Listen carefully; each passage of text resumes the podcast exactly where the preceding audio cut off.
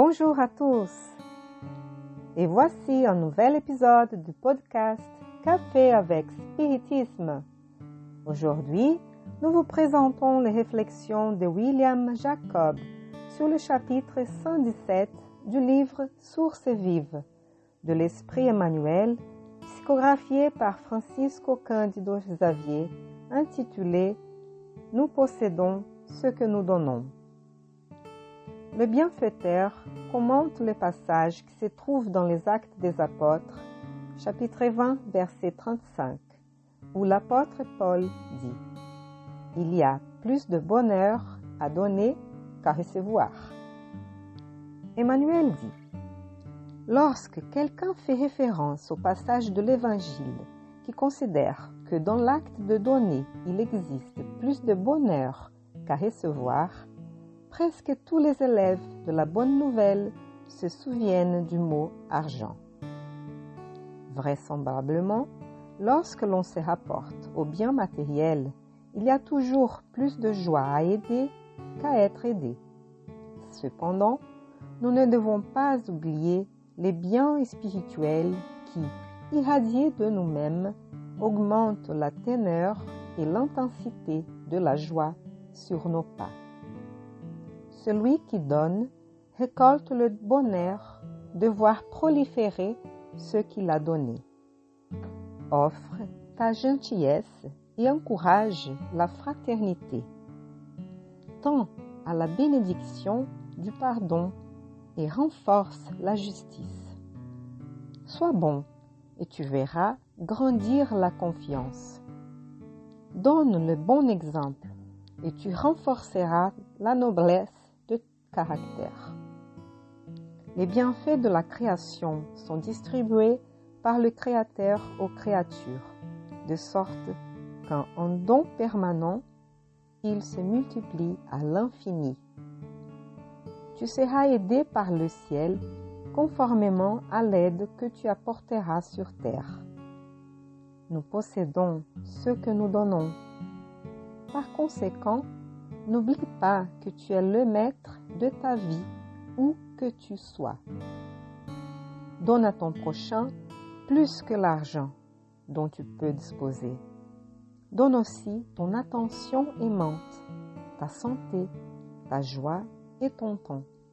Et en fait, tu posséderas les dons de l'amour sublime, du bonheur et de la paix, aujourd'hui et demain, en ce monde et dans la vie éternelle.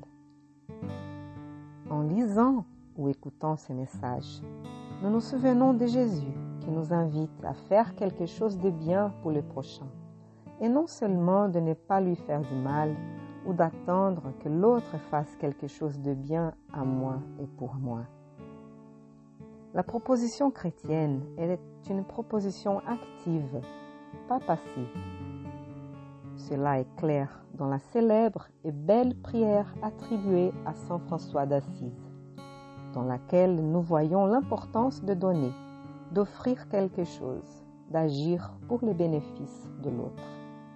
Elle commence par dire Seigneur, fais de moi un instrument de la paix. Là où il y a la haine, que je mette l'amour. Cette prière si elle nous invitait à la position passive devant la vie, dirait à la place Seigneur, fais de l'autre un instrument de ta paix. Là où il y a de la haine, qu'il mette dans l'amour.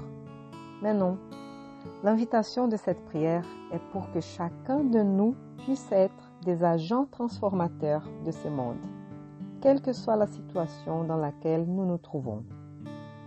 Nous nous souvenons de la vie de Jerônimo Mendonça, aveugle et alité depuis des décennies, demandait des ressources par téléphone pour la crèche qu'il avait fondée, en plus de faire des conférences à travers le Brésil et de consoler et clarifier ceux qui les cherchaient chez lui.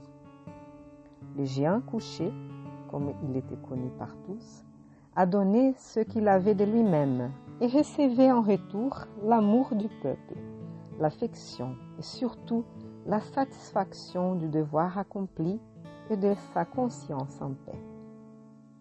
puissions-nous réfléchir non seulement à ce message d'Emmanuel et à ce morceau de cette prière, mais écoutons la prière en entier. Seigneur, fais de moi un instrument de la paix. Là où il y a la haine, que je mette l'amour. Là où il y a l'offense, que je mette le pardon. Là où il y a la discorde, que je mette l'union. Là où il y a l'erreur, que je mette la vérité.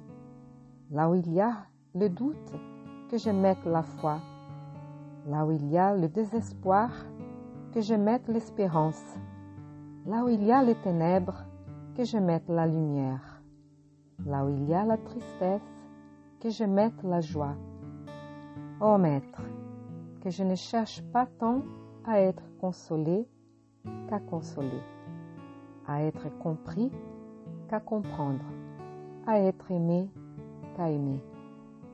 Car c'est en donnant qu'on reçoit, c'est en s'oubliant qu'on se trouve, c'est en pardonnant qu'on est pardonné, c'est en mourant qu'on ressuscite à la vie éternelle. Que Jésus nous bénisse et nous inspire toujours. Beaucoup de paix à tous et rendez-vous au prochain café avec spiritisme.